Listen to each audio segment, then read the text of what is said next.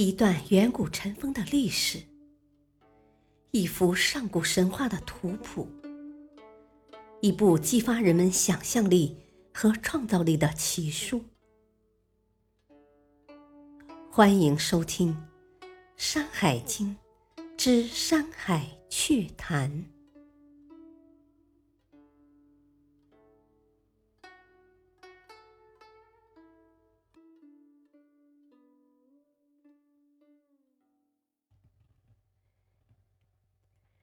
第二卷，中次五经。中央第三、四、五列山脉，计有二十九座山，全程四千七百四十里。在这二十九座山中，特别有趣的是中次三经中的富山、青要山与河山。而其中又以青药山为最。现在我们就从青药山讲起。青药山原文名是，乃是地之密都。然而，密都到底是什么？又是怎么一回事呢？且看这山中所有。首先，这里有一位鬼中之神。五罗，这位鬼神的样子，乍听还不打紧，只是生着人脸，身有豹纹。但接下来就有趣了，又是小腰而百尺，又是川耳以渠，真可谓杨柳细腰，盈盈一握。朱唇轻启，背齿微寒。而且一对耳朵上还戴着耳环，怎么琢磨都是个美貌女子。再加上其名如明玉，想一想，不正是一副绝代佳人才会有的清澈婉转、甜美悠扬而又珠圆玉润的好嗓子吗？说到这里。一位穿性感豹纹衣、戴名贵首饰、面貌秀美、身段婀娜、嗓音娇媚的时尚美女形象，已经活脱脱出现在我们眼前。她就是主司地之密都的五罗。由这样一位美女鬼神掌管的天地的秘密都邑，很容易让人产生丰富的联想。而这里另外的一禽一草也很有趣，妖鸟食之以子，寻草食之美人色，都对女性有好处。后者更对天下女人都有难以抗拒的诱惑力。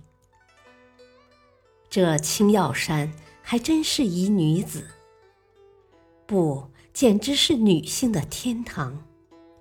用今天时髦的话说，就是美女的出产地和摇篮。当下众多女性热衷到我们邻国去改造自己的面孔。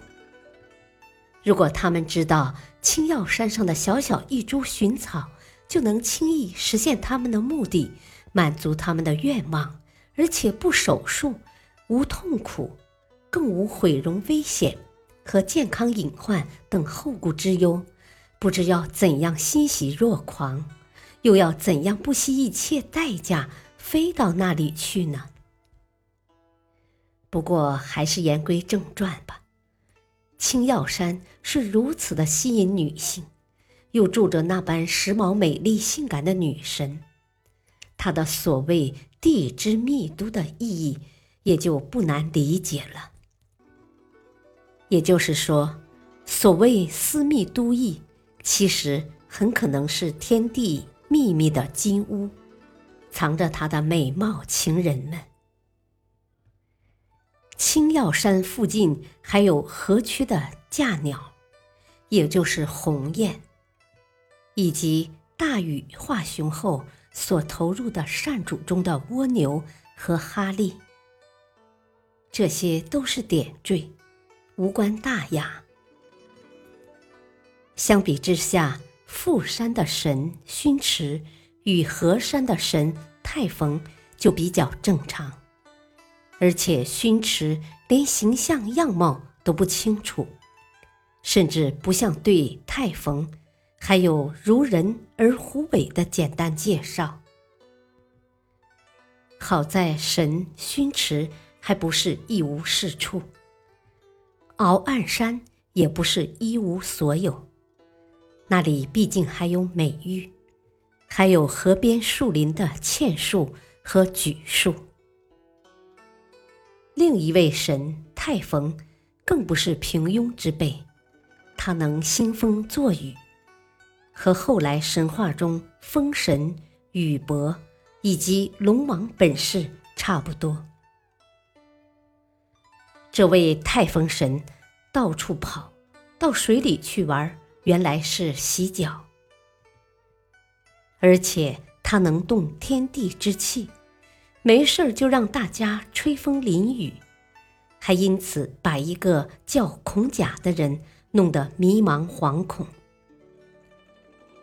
那么，这位孔甲是谁呢？原来他就是夏朝除了夏桀之外另一位有名的昏君。出行打猎之际，被太风弄出来的风雨吓昏了头，跑到人家去，还遇到了人家生孩子这种事。中次三经，此外还有富山的四角白鹭夫猪，以及龟山的飞鱼。他们一凶一吉，正可以对照。另外，龟山的飞鱼像小猪，总比牛首山的飞鱼可爱些。中次四经福珠山的灵和骊山的节，本身不好也不坏，都没什么好说的。而节的邻居西渠，则是吃人恶兽。但它也并非没有好处，因为它的皮也许可以蒙在盾牌上。照此看，人同样能杀死它，还会剥了它的皮。欢举山的马长，即前文所说的曼曲山的马腹，就是民间俗称的马虎。马虎像马，实际上是虎。所以能吃人，大概是俗话所说“扮猪吃老虎”的典范。不过，它还有另一种伪装，那就是人面。很多研究《山海经》的学者提到，古书中记载了一种水虎，也就是面孔像人，蹲伏在水边，身子脚爪藏在水下。如果有人和他嬉戏，他就会杀了那人。